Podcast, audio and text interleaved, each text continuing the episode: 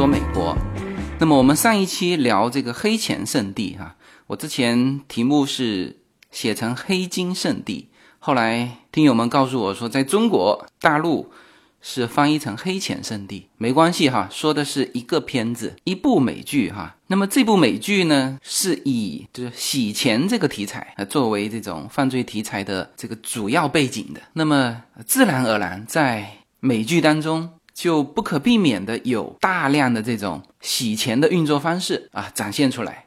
那么现在的美剧啊，它拍的又是质感十足，呃，特别拍的又是现代题材的呃这个片子，所以呢，在我看来，就整个片子几乎就是呃洗钱的一个教学影片。呃，当然这个这个教学影片是带引号的哈。那么像这个赖飞公司啊，现在拍的这些片，呃，赖飞公司第一部拍的美剧。呃，就是纸牌屋，那它就是特别有这种现实感，也是质感十足。就你看完纸牌屋，对于美国的这种政治运作体系也非常了解。然后更需要强调的就是现实的美国政治运作体系就是这个样子。但当然，这个文学作品嘛，有就局部放大的这种这种文学加工啊，就是说，比如说把。几十个人身上发生的事情啊，直接给它汇聚到一个人身上，那这就叫文学加工。但是它反映的这些事情，比如说《纸牌屋》里面反映的事情，是都是有的。那么《黑钱圣地》也是一样的，就是它是一部反映现实题材的犯罪影片，所以呢，它的现实感就极强。那么恰恰是因为这种现实感极强，所以呢，其实让观众啊会更加的投入。那可能有人会说：“哎呦，这可能也不像你说的那么呃那么直接嘛，是吧？这个看完《绝命毒师》也不见得你会自毒嘛。”呃，的确哈，《绝命毒师》之前说过了，《绝命毒师》还是属于传统类型的影片，而且呢，这个化学的东西啊，大量的人是看不懂。就是《绝命毒师》，你去换一个这个真正的化学老师去看，呃，或者说真正的就研究这个毒品制造的这些人去看。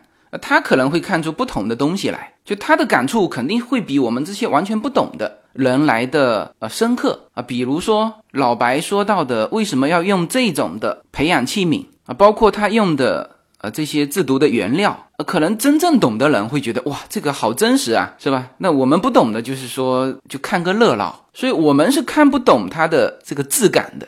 就像我们看很多的历史题材的片。就无所谓啊，他穿什么衣服？但是有一些历史学家一眼就就觉得那是个笑话。那么黑钱圣地也是一样，我相信啊，这个很多做金融的人看黑钱圣地和不做金融的人看黑钱圣地是有不一样的感觉的。呃，那么恰恰我是熟悉这个金融行业的，所以我看这个黑钱圣地就非常欣赏它的这个质感，也就是说。他做的每一件事情，在这片美剧里面做的都非常真实。OK，那么我们就回到剧中哈，这个聊一聊这个洗钱。那么在剧中啊，这个马蒂洗钱，他是帮这个墨西哥的第二大毒枭洗钱。那么洗钱这个词，其实对于大家来说叫做熟悉的陌生人。真正如果把洗钱这个定义展开，它其实有好几种含义。那么除了说影片里面看到的，呃，涉及到涉毒啊，或者是涉军火啊，这些叫洗钱之外，那么其实跟我们个人相关的还有一种叫逃税，也叫洗钱。那么关于这个环节。我就放到下一期去了，就是会啊特别的聊到这个现金啊为什么在美国这么难用啊，我也会从黑钱圣地里面的一个环节去去展开来聊这个话题。那么这一期呢，我就先把这个洗钱的整个过程，就是美国的洗钱与这个反洗钱的这个博弈，呃这些知识内容跟大家讲清楚。其实细心的观众哈，或者说对金融知识更为了解的观众。是会发觉这个马蒂啊洗钱，他其实第一部分就是八百万的那个部分，和后面五千万的那个部分是不同的。我先说前面的八百万哈，那个八百万，大家如果看过《黑金圣地》前面的话哈，就有心的人，特别是做金融的，他就会很明确，呃，这个钱其实是马蒂自己个人的，从他的账户提取出来的。有没有发现这个过程？我们不说了哈，就他的同伴黑了这个毒枭的钱。结果被人家爆头了。那么本来也要把马蒂爆头的，那么马蒂呢就赶紧先用自己的钱就这几年吧，帮这个毒枭洗钱，当然是赚了钱啊。这些我们都不去去分析。总之，从从自己的银行账户取出的钱，这个是很明确的哈。那么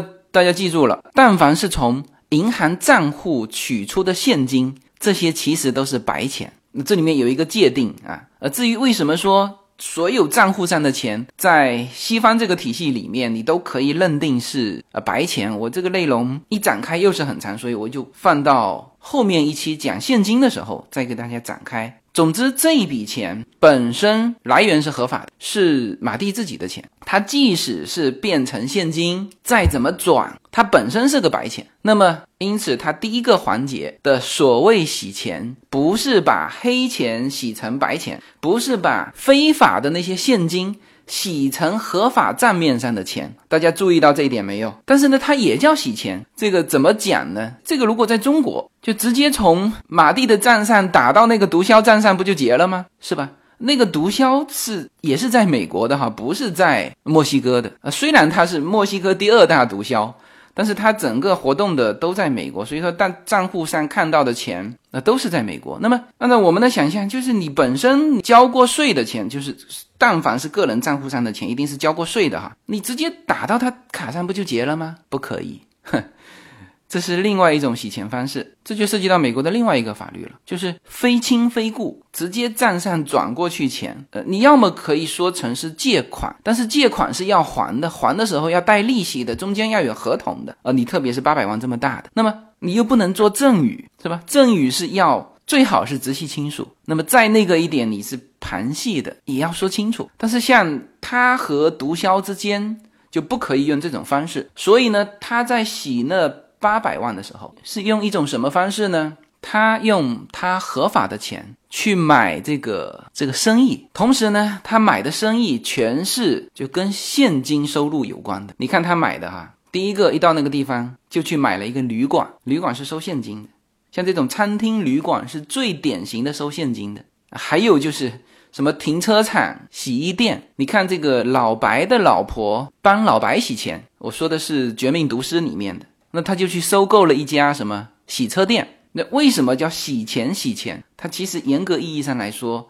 不是说哦，这个是白，这个黑钱要洗成白钱，不是这个意思。最早洗钱就是黑帮啊，把这些现金通过洗衣店，就是开大量的洗衣店，就是现金收入嘛。所以马蒂也是第一个。盘下来的就是这个旅馆，那么然后是这脱衣舞的那个俱乐部，那肯定也是收现金的嘛。那么最早他就是这两个生意，那么吸收的方式又是不同的。和这个旅馆是什么呢？它其实作为马蒂来说，它最好的就是只管金融，就只管钱。所以他和你去看他和这个旅馆的那个老板娘啊达成的合同，就是说你继续呃做你的生意，我呢负责提供资金注入。然后我来管钱，我来管账。就你原来做了这么多年嘛，你都是不盈利的，或者你你几乎是撑不下去了。那么我来帮你改善这个设施啊，当然他也会这和现在的这个投资方非常像哈，就是我给你注入资金，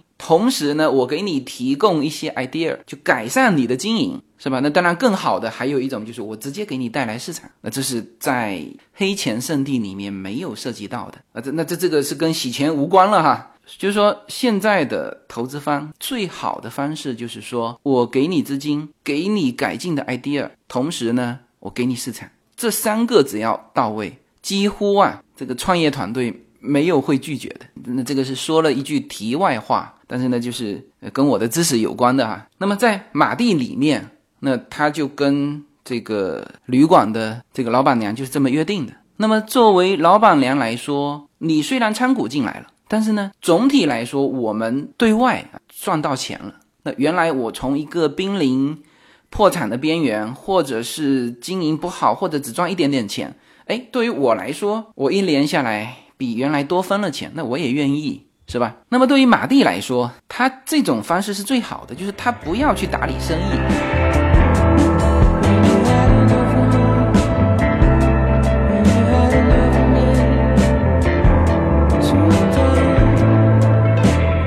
那么这个是那家旅馆的，然后到了那一家脱衣舞俱乐部，呃，那个是对于马蒂来说是很需要的那种，因为旅馆的现金量小嘛，而脱衣舞俱乐部可做的文章更大，所以呢，这个马蒂是非常想要呃那个俱乐部，然后他也和那个俱乐部原来的老板提出合作，但是没想到的是什么？是那家俱乐部原来就是一个洗钱的窝点。原来的这个俱乐部是和谁配合的呀？是和当地的那个种罂粟的，就是也是制毒的，他们之间是配合的。所以马蒂把那家脱衣舞俱乐部给盘下来之后，当地的这个施奈尔一家后来不就找上他了吗？所以他和脱衣舞俱乐部的合作方式，呃，并不是他最理想的合作方式，就是他还要去打理那个生意，所以他后来才找了，实在没人嘛，就找了那个 Rose。跟他去做这个助手，就让他去变成是打理那个生意。而作为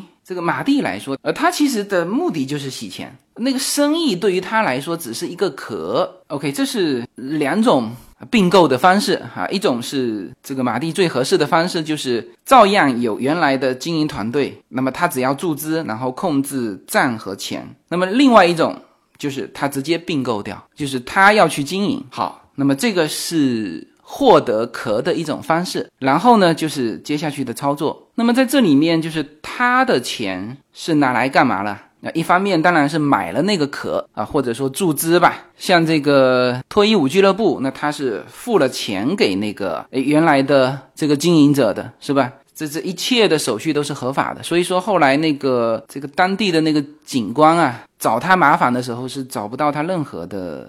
问题，那么还有像这个旅馆，它是资金注入，然后那个资金拿来做什么了呢？拿来改善这个旅馆。好，那么这里面就涉及到洗钱的一种方式了。那么一部分呢，就是他在改善设施的时候，叫做虚增了很多的项目，比如说要两台空调，但是呢，他账上可能会体现出二十台空调，就这个时候的作用就是额外多支付出金额。呃，那么很显然哈，这个时候那个毒枭那边也必须要有一个对公的账户去接收这笔钱。也就是说，本身毒枭他不是完全没有这种公司实体，他他怎么洗是吧？怎么获得这些钱？他也是有公司实体的。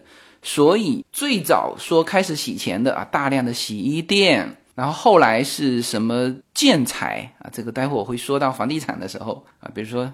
建筑材料，呃，有一些瓷砖，据说是很多的啊，就是跟这个黑道相关的去垄断它。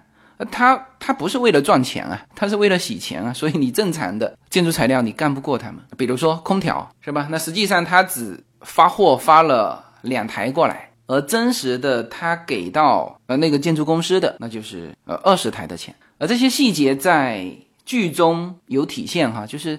跟他合作的那个那个老板娘，呃，最后发现了，他说怎么回事？什么多了这么多的空调、地毯？他说我们这个地方，呃，最多只能用多少平米的地毯？他说你这是几万平米的地毯，我们怎么用得了？对，这个就是他控制账和钱的意义，因为钱本身是他的嘛。原来这个旅馆里面是是没有余钱的，是吧？钱都是他的，所以说他打出去是，他就跟老板娘说，你你不要管账管钱。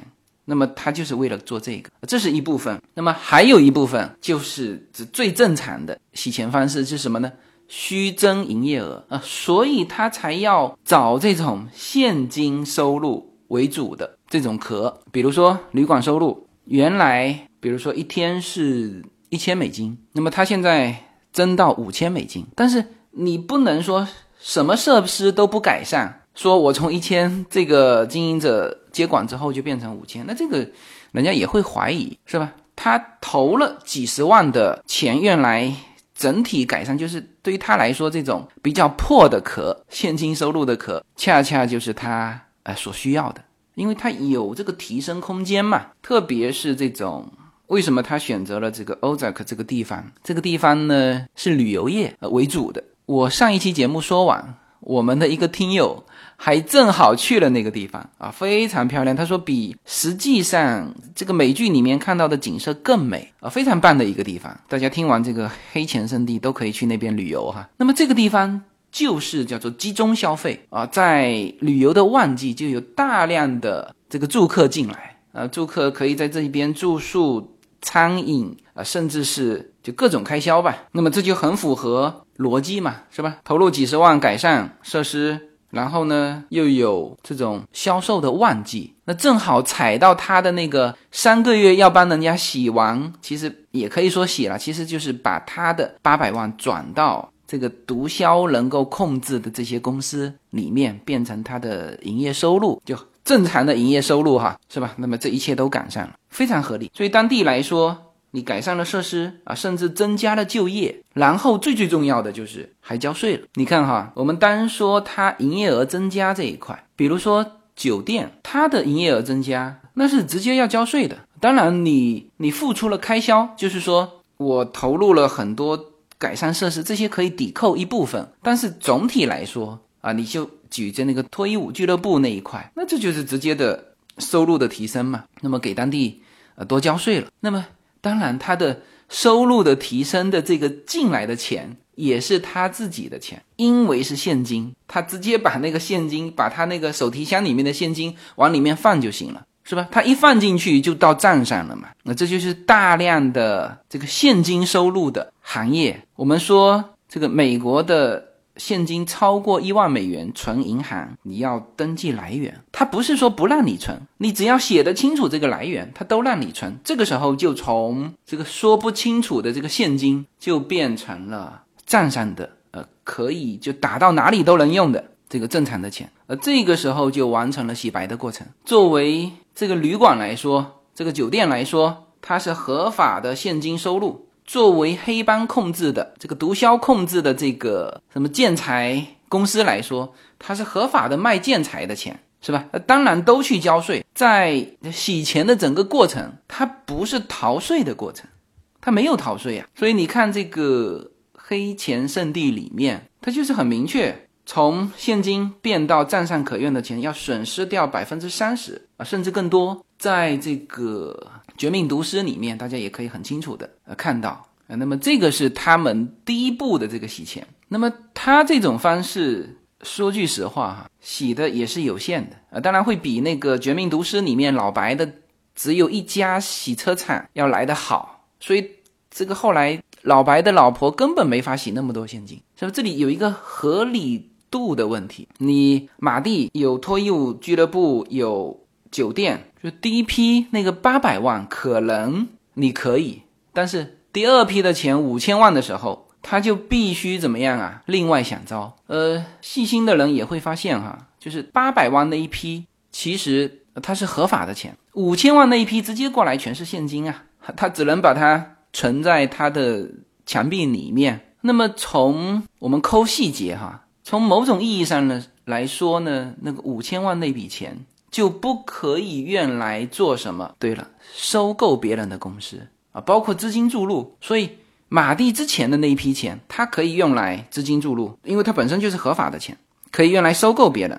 别人拿的这个钱是从账上走的。但是呢，如果是那个第二批的五千万，它原则上是不可以用来收购别人。当然，在这个这部剧里面呢。他就就把它设定成什么呢？去买一艘破旧的船，直接扔给他现金，是吧？那么破旧的船你肯定要后面要修缮嘛？那么修缮这里面请来的人，那全部可以用现金出去。然后呢，这艘船他们经过那个地地方的那个审批，就变成什么？就变成一个赌场，而且是在那个河道中间。那么这个等于是把不能去并购那种壳的环节。给给他比较模糊的处理过去了，但是在我看起来，这两个这八百万和五千万是完全不同的处理方式。OK，那么到后面那个环节那是一样的，就是虚增营业收入。那么赌场嘛，就肯定是全现金。我之前很难以理解，就是澳门政府公布的那个叫做博彩业收入，就我们看到的数据啊，都是非常大的一个数据。比如说二零一三年的数据是。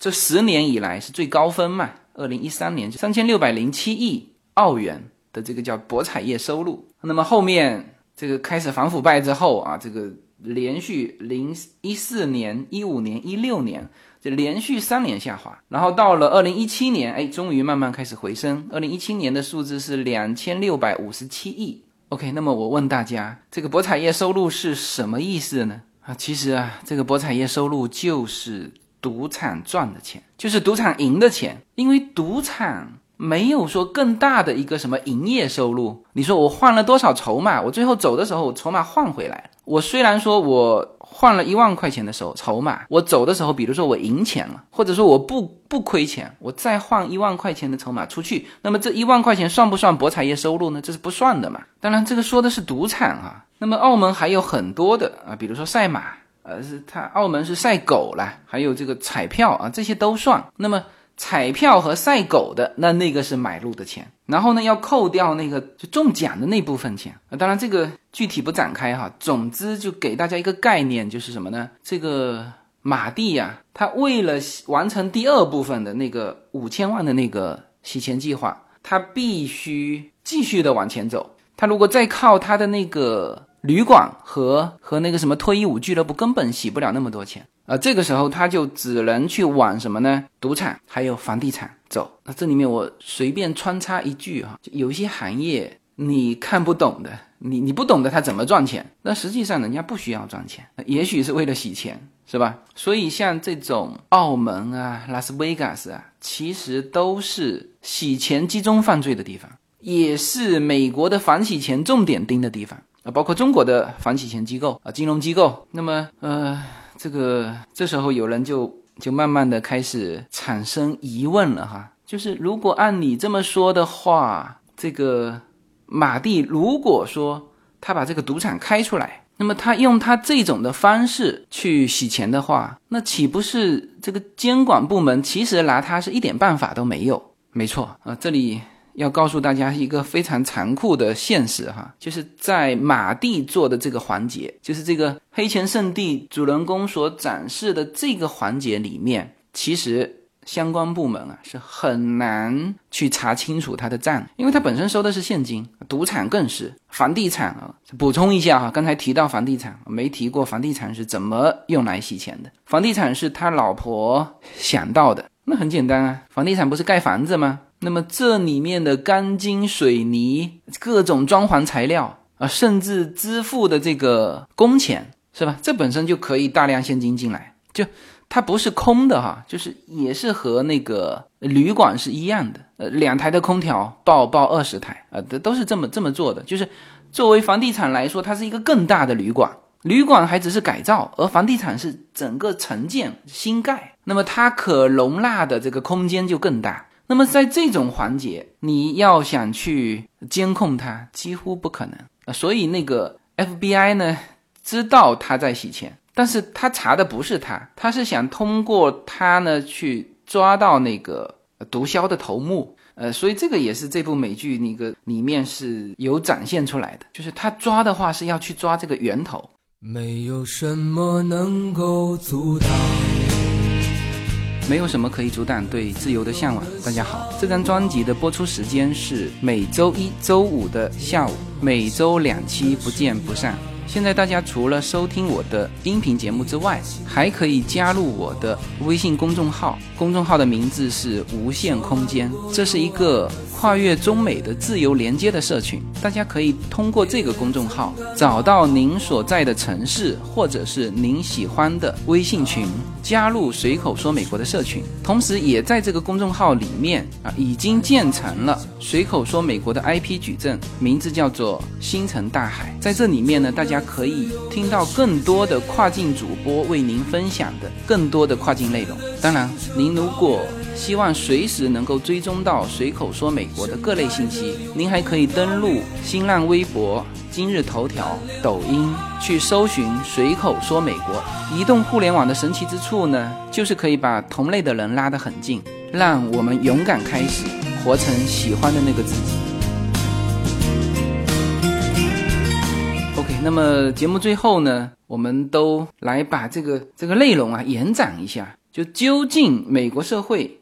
现在的这个美国社会哈，对于这种的犯罪，比如说洗钱，比如说甚至是制毒，是一个什么样的态度和看法？当然，它是犯罪题材，所以它是犯罪啊，这没问题。但是呢，你隐约的从黑钱圣地里面，还是可以感觉得到美国这个社会现在对于这类事物的一些看法。比如说，这个主人公啊，最后不是要在那个河中心去建这个赌场嘛？那么这些议员啊，这个市议员要讨论通过嘛？那么其实其中一个市议员就对这个马蒂的老婆。说了这么一句话，说其实你们做什么，我也是知道的，因为这件事情对于地方政府来说，对于当地的老百姓来说，其实就是马蒂说的那句话，叫做“有百利而无一害”，翻译过来就是这个样子。什么呢？这个肯定就业是增加了吧，是吧？一个赌场要请多少的员工呢？是吧？那那么一个小地方，总共居民才多少？第二，增加收入，财政收入，税收啊。税收是在当地交的呀，是吧？更别提说，其实你带动一个点，就是你虽然只是一个赌场，但是赌场带动的这个其他的经营，那也是有的嘛。你就像说马蒂做的那个旅馆，它虽然说目的是洗钱，但是它真实的这个设备改善之后，从这个剧中的这个场景你也可以看得到，的确是生意增加了嘛。那么今后要建的这个赌场不也是这样吗？所以。这些东西在于当地的这些这议员，当地这些议员呢，不是没见过世面的。那长期这种黑白两道，那个地方就靠近那那个芝加哥的嘛，是吧？所以呃，他们都是知道的。那么我们再延展开来，比如说毒品问题，就是你看《绝命毒师》拍下来之后啊，当然大家是把它当成武侠片来看。啊，犯罪题材嘛，就看老白在这里面去呃怎么怎么一步一步这升级打怪哎。但是呢，你从《绝命毒师》播出之后，大家对《绝命毒师》是怎么看的？那是很欣赏老白的，是吧？然后老白做的那个蓝色冰魄，就是经常是有一些餐厅是故意的做成老白的那种冰色粉末的，就是正常食品哈，做成那个样子，哇，大受欢迎，是吧？还有什么？还有那个。就是卖炸鸡的那个炸鸡叔，就他用那个炸鸡去转运那个毒品嘛，啊，那个炸鸡叔也大受欢迎，是吧？你从这个公众的这个感受，呃，你就知道，其实美国啊，对于毒品的一个，我其实说接受度和容忍度，从从做节目的这个角度来说是不合适的。但是我说两个数据吧，美国它的就是全球供应的毒品。百分之六十五是在美国消费的，呃，第二呢，美国的全部毒品百分之九十五是从美国之外的地方贩卖进来的，而这种情况我没去查维持了多长时间哈，应该是很久很久了。那么在这种情况之下，为什么说加州大麻的合法化？呃，毒品分很多哈，大麻是其中一种最轻的。原先去欧洲的时候，阿姆斯特丹，呃，它就是大麻当地是合法销售的。后来是给了一个限制，说这个旅客不可以买这个大麻，只能卖给当地有当地身份这个人。那么现在加州也一样啊，叫娱乐合法化。然后呢，种植就你只要申请，你可以种，好像是一百株罂粟还是多少？就你只要登记，你就可以自己去种，去拿那个 license。那么黑钱圣地和现实的加州相比，现实的加州的政策比。黑钱圣地还要宽松，是吧？黑钱圣地里面那个人啊，那个当地的那个斯奈尔家族啊，还是偷偷摸摸在山谷里面种的。然后 FBI 来检查的时候，还要一把火把那个花给都给烧掉，是吧？但是在现在在加州，你要是有一个有地啊，甚至有有屋子，你就可以申请啊，可以种啊。那么这个是为什么？就是在这个环节上，美国人民想通了，或者说。